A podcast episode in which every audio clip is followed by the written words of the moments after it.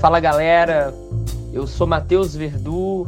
Quem me acompanha nesse podcast é Marcos e nós somos o Zona de Indeterminação, um podcast independente, autônomo e um grupo de estudantes interessados pela filosofia da diferença que também está interessado na produção de conteúdo digital independente em filosofia e gratuito. Essa é a nossa ideia e esse é o nosso podcast de número zero, né? E muitos virão por aí.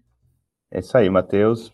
Olá a todos, todas. É um prazer muito grande a gente estar tá inaugurando esse projeto que já, já temos maturado e já temos discutido há alguns meses e faz parte de um, de um projeto maior é, a gente vai ter novidade daqui uns dias, né? Um site interativo, redes sociais é, e o podcast ou videocast, onde a gente vai é, discutir aquilo que a gente gosta, né? Acima de qualquer coisa.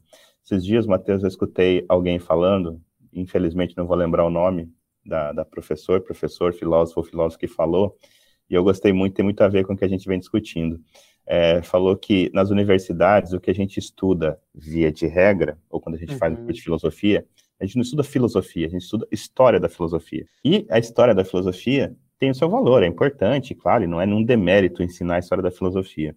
Mas que estudar a história da filosofia é diferente de fazer filosofia, ou pior ainda, de confinar a filosofia apenas à universidade. Mas a ideia do projeto é justamente levar é, a discussão filosófica e a criação filosófica, por que não? Porque a gente é ousado, né? A gente quer criar é, para outros é, outras linguagens e outros meios, né? Então, é, o nosso projeto surge dessa dessa concepção. E aí, Matheus, eu ia até pedir é, para você ler um, nós, hoje nós trouxemos para o programa dois textos básicos é, desse projeto, desse grande projeto que a gente imagina grande, né? Porque a gente também sonha grande, na medida que é possível sonhar grande com, com filosofia, né? E ainda com talvez um, um, nicho que é a filosofia da diferença. Mas a gente tem dois textos que a gente vai ler hoje, discutir um pouco para que todo mundo entenda o que nós estamos propondo. Então, o primeiro texto é o texto sobre o que desejamos. Na verdade, é uma pergunta, né? Sobre o que desejamos. Então, Matheus, poderia ler para a gente? Claro. E é importante dizer, né, Marcos, que a noção de desejo ela é uma noção que atravessa todo esse projeto e todo esse investimento teórico, filosófico, mas que é um investimento também relacionado aos nossos modos de vida, né? Então a noção de desejo ela é uma noção muito importante. Por quê? Porque esse texto começa com uma pergunta sobre o que desejamos. E aí a gente investe na resposta nada nos falta, nada nos representa. Para nós, essas são noções caducas, disponíveis há muito, apenas em instantes de areia. Já não somos reféns da história da filosofia. Antes, o oposto. Tornamos-nos a primeira geração imune a ela. Movimento de descentramento, um passo para o lado da filosofia pela filosofia. Propor outras margens devém capaz isso, aquilo, algo ali, outro acolá, coisa repetidamente distinta. É falar em nome próprio e por mais que se saiba que a distância percorrida é menor, ousou-se crer em uma nova forma filosófica, um modo de vida. Então, essa é basicamente né, a ideia referência do site, né, a ideia referência disso que a gente quer fazer a partir daqui. E a gente começa, né, quando a gente, por exemplo, pensa na noção de falta, a gente está num diálogo quase que exclusivo né, com, com, a psicanálise ou com a clínica né, psicanalítica que trabalha com a noção de falta. Então, a gente não trabalha com a noção de falta e não nos interessa pensarmos em falta. Na verdade, aqui a gente está na esteira né, do, do, pensamento nietzschiano, do pensamento bergsoniano, que na verdade o que importa é o desejo. Então nós não somos sujeitos né, ou indivíduos né, lacunares no mundo, né, como se algo nos faltasse. Não. Nós insistimos que os indivíduos eles desejam algo. Então a gente inverte a noção de falta pela noção de desejo, E quando a gente fala da noção de representação, nada nos representa, é mostrar que essa noção ela é uma noção caduca na história da filosofia e que quem de algum modo conseguiu trabalhar essa noção de uma maneira muito produtiva, de uma maneira muito potente, foi o Gilles Deleuze, né? Em toda a crítica ao conceito de, de representação na história da filosofia. Acho que a gente tem alguns autores que a gente vai vão ser recorrentes nas nossas, nas nossas discussões, debates, conversas, né? Talvez o, o, o que mais vai estar presente aqui é, é talvez seja Deleuze ou o Deleuze e Guattari, ou como diz o Antônio Negri, né? O Antônio Negri para para designar esse pensamento cruzado, ah. fala o, o Gilles Félix, ele falou que cria um personagem conceitual Gilles Félix para falar desse pensamento, né? Que a gente não sabe é, que hora começa um e hora começa outro, mas eu acredito que essa noção, essa, essa, essa força da psi, né? Que chega é, na obra do, do Deleuze do Guattari, sobretudo, eu imagino, a partir do antiédipo e com muita força é, pelo, pelo viés do pensamento do Guattari, criando a esquizoanálise, é, e pensando exatamente isso, né, que é o desejo nada falta, né, quer dizer, é uma das frases basilares lá do, do antiédipo, né? Então, o desejo nada falta, como é, é no, no Mil Platôs, a ideia uh, que o cérebro, é, o pensamento não é, ou o subconsciente, não é, uh, representa, não representa, não é teatro, é usina, né? Então é produção. E é por isso que eu brinquei que a gente é ousado, né? A gente quer criar filosofia, né? A gente já estudou filosofia pra caramba. Eu sou formado aí na área da, na área de humanas, com mestrado, doutorado, hoje faço pós-doutorado, mas assim, é, quero falar em nome próprio, o Matheus quer falar em nome próprio, queremos trazer ao programa para conversar outras pessoas que falem em nome próprio. Então, eu acho que isso de falar em nome próprio e de pensar o desejo enquanto presença, e aí entrar numa perspectiva de viver o acontecimento, né? De viver uh, uh, aquilo que a vida pode, né? Acho que isso também é uma, uma, uma, uma, uma frase muito potente da esquizoanálise, né? De a gente ligar a vida ao que ela pode, né?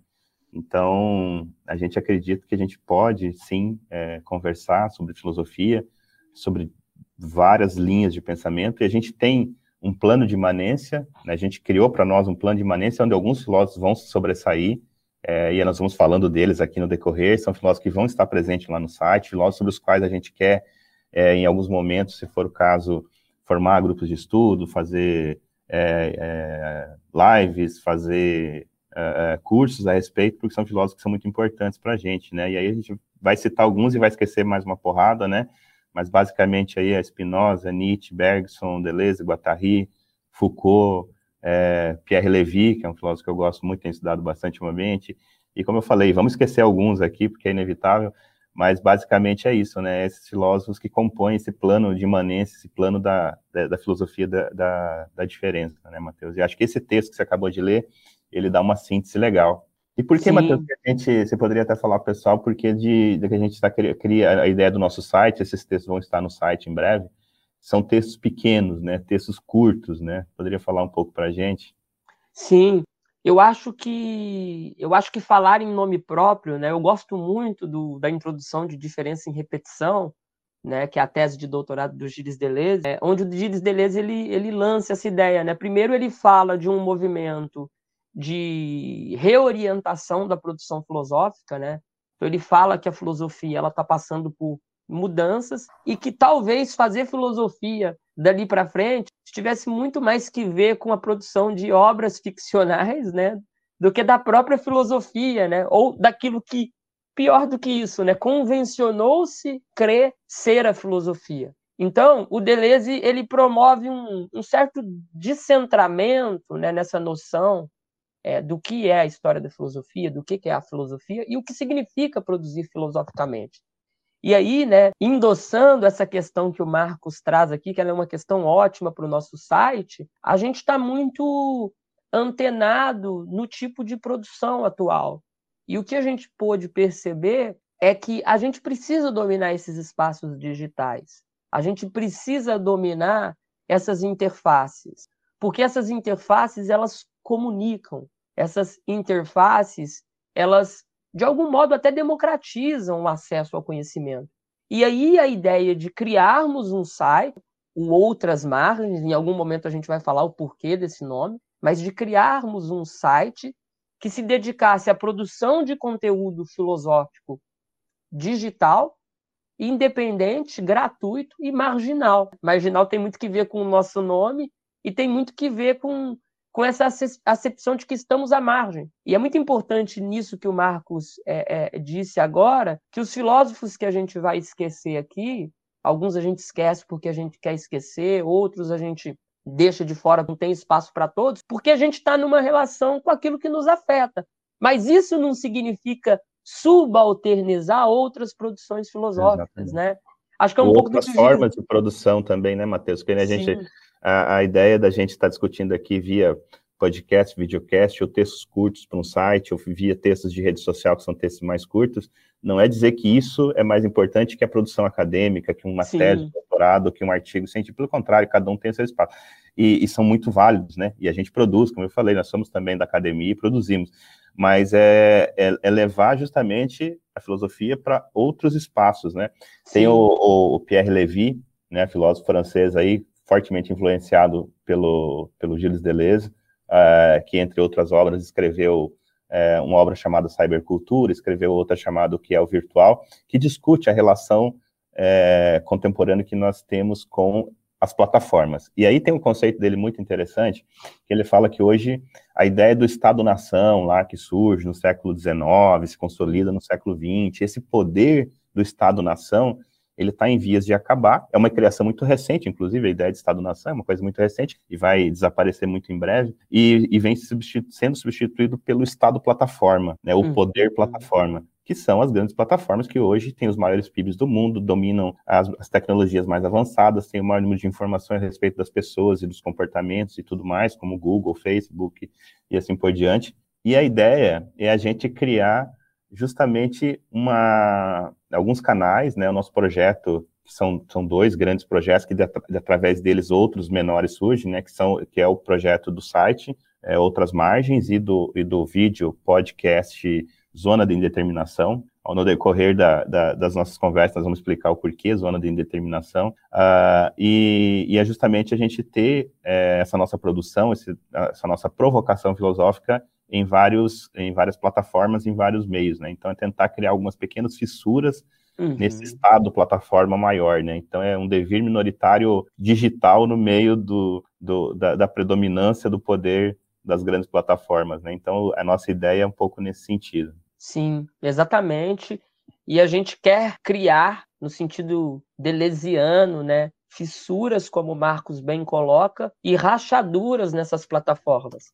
E aí a gente tem a ideia e a necessidade, né, de trabalharmos com várias interfaces. Por isso que o site, né, ele tem textos mais curtos, mais textos que não perdem em rigor na explicação de um conceito. Vocês vão perceber que cada um desses textos, eles não tentam abarcar a grandeza de um autor ou de sua teoria, mas ele tenta abordar conceitos e explicar pedagogicamente, né? Pedagogicamente aqui no sentido delesiano, né? Pensar pedagogia no sentido delesiano, pedagogicamente o conceito de um autor em textos curtos que engajam, porque o interessante é que as pessoas leiam. E algumas pessoas vão ler textos, outras virão ouvir os podcasts, outras irão assistir os vídeos no YouTube com os videocasts. Então, é trabalhar as interfaces para que a gente possa pulverizar aquilo que a gente acredita. E a gente acredita que esse aporte teórico, né, que esse modo de vida filosófico, ele é potente, né? A gente está fazendo aquilo que a gente acredita. E por a gente estar tá fazendo aquilo que a gente acredita, a gente está super feliz, a gente está super empolgado com, com esse site, pessoal. E vocês é, vão poder acompanhar ele aí, todo o crescimento dele com as suas, com as suas interfaces. Mas para falar um pouco mais desse site, né, para falar um pouco mais desse nosso projeto, a gente vai ler mais um texto aqui que é curto e para vocês terem ideia do que, que a gente está chamando de desfundamentos. Né? Então eu vou pedir para o Marcos ler esse texto e a gente dá continuidade aqui na nossa conversa. Vamos lá. Desfundamentos. Palavra de desordem, destruir radicalmente a identidade. Com este site, tomamos posição oposta à de Platão e do que convencionou-se crer ser a filosofia. Bifurcamos a partir do abandono da avassaladora noção do que é a ideia como sendo a coisa mesma, o original, em relação ao simulacro, a cópia. Se Nietzsche nos apresenta a morte de Deus, Deleuze nos anuncia a falácia dialética de que a diferença só pode existir em relação a um outro. A diferença subsiste na relação com o outro. Isto nos, tá, isto nos está claro. Todavia, ela, a diferença, existe como diferença em relação a si própria. É um em si mesmamento, uma individuação. Desejamos destruir radicalmente a identidade, dinamitando a representação e seus fundamentos, invalidando o primado de um original sobre a cópia, de um modelo sobre a imagem. Desses fundamentos expõe nosso compromisso ético com uma nova forma de se fazer filosofia, movimentando-se. Quando a identidade das coisas é dissolvida, o ser se evade, atinge a univocidade e se põe a girar em torno do diferente. Deleuze, indiferença e repetição. Esse é um texto que as pessoas vão poder ler, vai estar no nosso site, é, e que uh, acho que sintetiza um pouco isso, né? Eu sempre, eu sempre penso assim, né?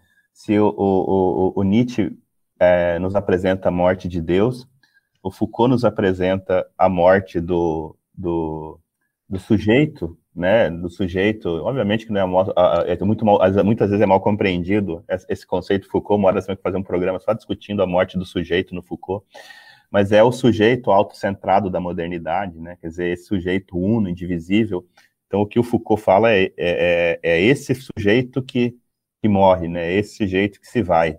E no lugar desse sujeito surge, em algum momento o Foucault vai dizer do ser da linguagem, né? Mas eu acredito muito que é, é, é surge é, o ser da multiplicidade, né? E falando delesianamente, é, de uma forma acreditar que esse sujeito que surge é o ser da multiplicidade, né? Que não é o ser autocentrado da modernidade.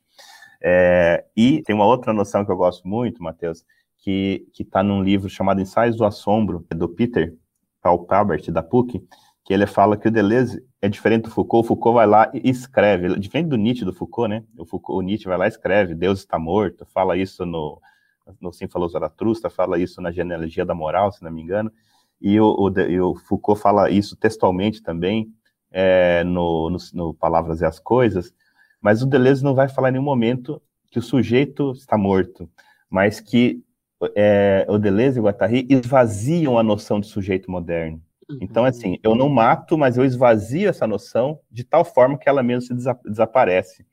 Então, acho que essa discussão em torno, em torno disso vai estar muito presente também nos nossos debates, nas nossas conversas, nossas e de, e de quem vem compor com a gente aqui o passo, né? Sim, perfeito, Marcos. E eu gostaria assim de frisar bastante que o Deleuze ele desorienta a noção de fundamentos, né, ou de fundamentação. A gente poderia pensar aí mais modernamente, né, numa fundamentação da metafísica dos costumes, por exemplo, do Kant. Mas o Deleuze ele se desvia dessa noção de fundamento, né? Ele se desvia dessa posição é, platônica de que exista a originalidade e a cópia. Né? Então, ele bifurca essa noção, né? essa noção entre original e simulacro. Então, assim, a impressão que eu tenho do Deleuze, lendo Diferença e Repetição, é que o Deleuze ele coloca Platão de cabeça para baixo, né? com diferença e repetição. É, até ele fala lá, lá no Lógica do Sentido, tem o texto, né, sobre reverter o platonismo, né? Isso, exatamente. Lá na lógica do sentido tem esse texto é, belíssimo, né? Reverter o platonismo, que eu acho que é um pouco da posição desse site, né? É, imaginem, né, a nossa audácia aqui, né? Reverter Platão, né? Só isso, né? Só Nós isso, né? Os platonistas aí, né? O pessoal que estuda Platão, é, vão falar que a gente não entendeu nada, né? Mas a gente vai insistir na posição de que a gente não tem que sair da caverna. Né? O Deleuze fala isso no Diferença e Repetição. O Deleuze fala na produção de novas cavernas, né? E meio que é, é, é, desacredita dessa posição mitológica, porque o fundamento, né? Ele tem um quádruplo movimento e um dos movimentos da noção de fundamento em Platão é a noção de instalar um mito. E o Deleuze ele, ele desmistifica isso, né? Por isso não fundamentos, mas desfundamentos. Né? E, e, acho que, sobretudo, a crítica a, a, ao ideal, né? Aquela forma inalcançável, Isso. né? Quer dizer, você, você faz uma cisão no ser, né? Então, existe Exatamente. o ideal e existe o simular. Quer dizer, o máximo que eu, o, o, o meu objetivo máximo de vida é me aproximar ao máximo do ideal. Então, sempre alguma coisa vai faltar, porque eu nunca Exatamente. vou chegar no modelo, né?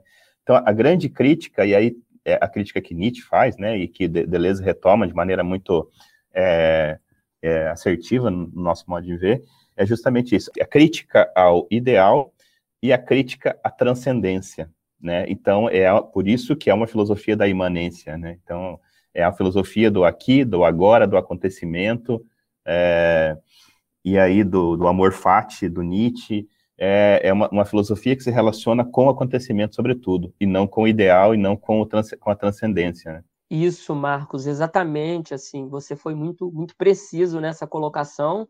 O Deleuze ele desmobiliza essa posição teórica, né, platônica, que vem até até Hegel, né, e, veja, né, o problema dessa posição, né, o problema dessa posição platônica é que instaura, por exemplo, esse, esse significante da falta, por exemplo, na clínica, né? Então, esse problema da falta, ele está posto desde o momento que eu instauro, né, o, essa coisa do mundo das ideias, né, daquilo que é ideal e daquilo que está numa posição, diríamos assim, contrária, né? Então, parece que é uma posição sempre lacunar no mundo do sujeito, né? De que existe um mundo ideal e um mundo da cópia. E o Deleuze vai além, né? Porque o Deleuze ele quer de algum modo e ao meu ver ele consegue isso, né?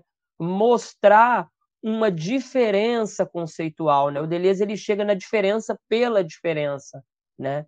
Então, o Deleuze ele desmobiliza, né, esse pensamento platônico, desmobiliza essa teoria que, né, na posição teórica do Nietzsche lá no século XIX, né? Eu gosto quando Nietzsche brinca dizendo que precisou-se de, de 19 séculos para alguém chegar e falar o que eu vim falar, né? Precisou de tanto tempo assim, né? Ninguém antes de mim é, falou. Lembrando que, que humildade não era uma característica do, do Nietzsche, né? Exatamente. humildade não era o forte dele. Exatamente. Por que escrevo livros tão bons, né? Exatamente. Mas uma coisa que o Nietzsche retoma, né? E, e aqui para a gente voltar para a questão dos desfundamentos, mas que é uma coisa que é muito, muito curiosa no Nietzsche. Embora o Nietzsche promova toda uma cisão também em relação a esse pensamento, e os interlocutores dele na história da filosofia sejam interlocutores bem marginais, né? Por exemplo, um Spinoza, embora os interlocutores do Nietzsche sempre sejam aqueles que estão à margem na história da filosofia, o Nietzsche ele retoma uma noção da, a, a, dos gregos, que é a noção de movimento na filosofia que eu acho que é uma coisa que vai aparecer bastante no nosso site.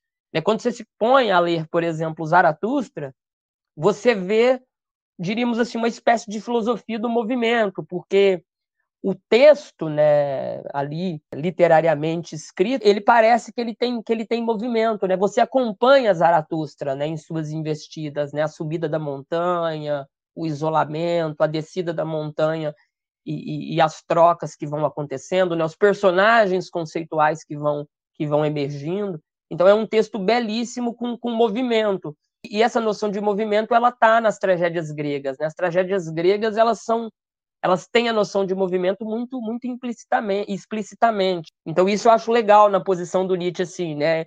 Não, não se interessa por um monte de coisas e critica, né?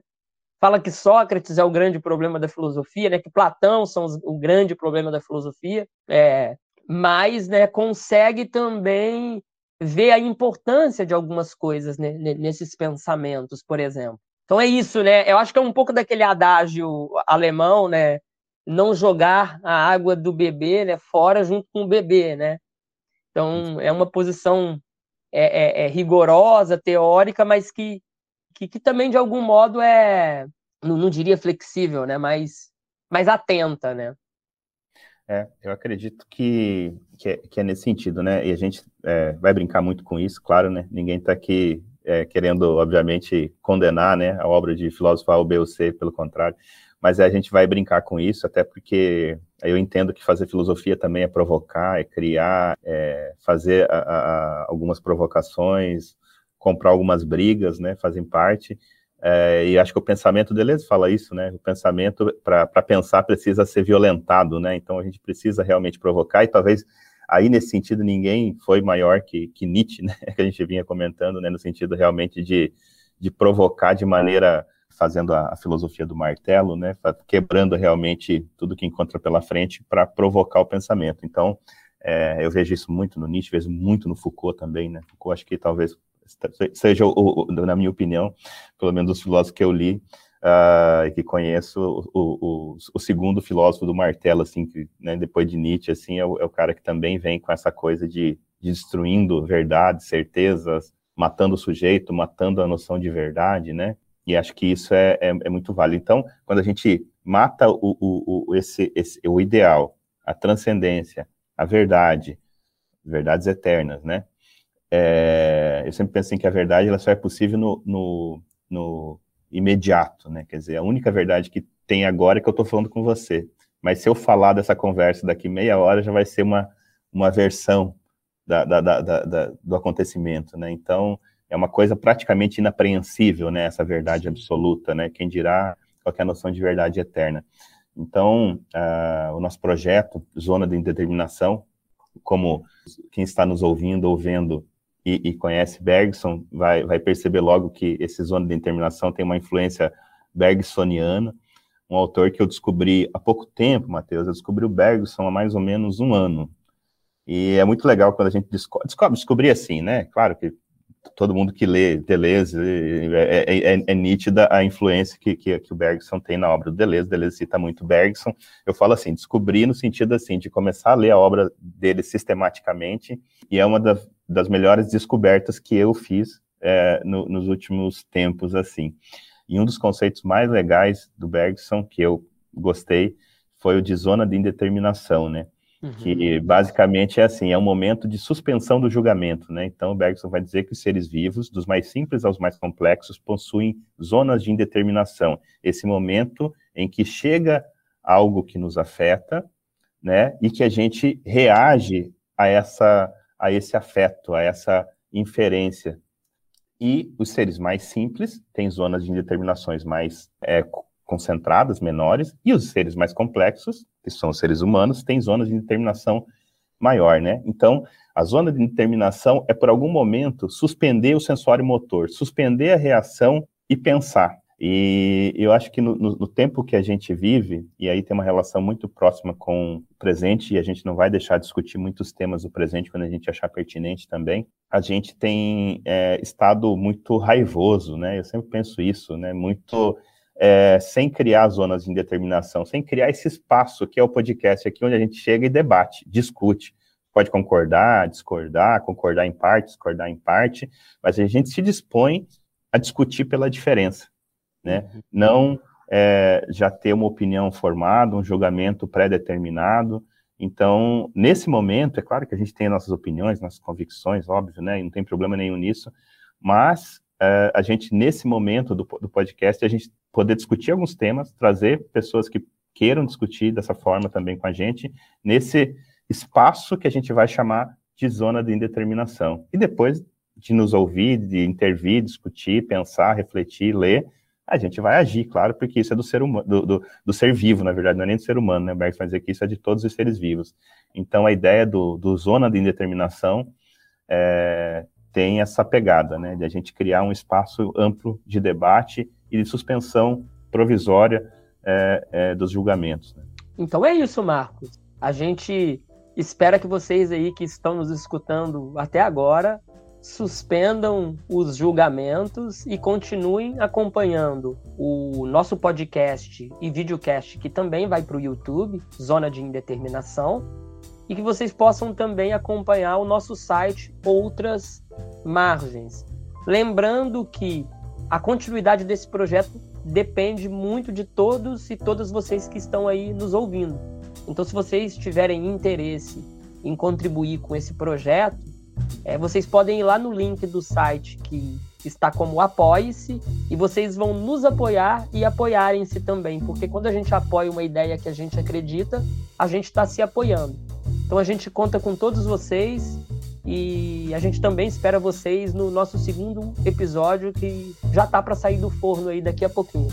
Muito obrigado, eu sou Matheus Verdu e esse é meu colega Marco. É isso aí, pessoal. Então, esse é o nosso podcast zero. Teremos o podcast 1 um em breve. É, teremos convidados, é como o Matheus falou, é um projeto que está nascendo aqui e, e, a gente não, não fala para ninguém, né? Então a gente, a, a, forma de sustentação do nosso projeto é que vocês gostem, que vocês sugiram, vocês apoiem, vocês compartilhem, uh, façam circular, né? É, a gente não quer mover multidões, não é o objetivo, eu acho que nem é o objetivo da filosofia ou da arte, né? Acho que a arte, por exemplo, vai ser um tema muito recorrente aqui também em alguns programas, mas a gente precisa é, ter essa, essa, esse diálogo, né? A gente faz, esse, a gente tem esse projeto, concebeu esse projeto para conversar, não apenas entre eu e o Matheus, mas conversar com todo mundo e aí a gente poder construir realmente algo, cada um na sua dentro do seu, do seu plano construir algo para si, né? Então a gente conta muito com o apoio de todos. Obrigado e até o próximo episódio.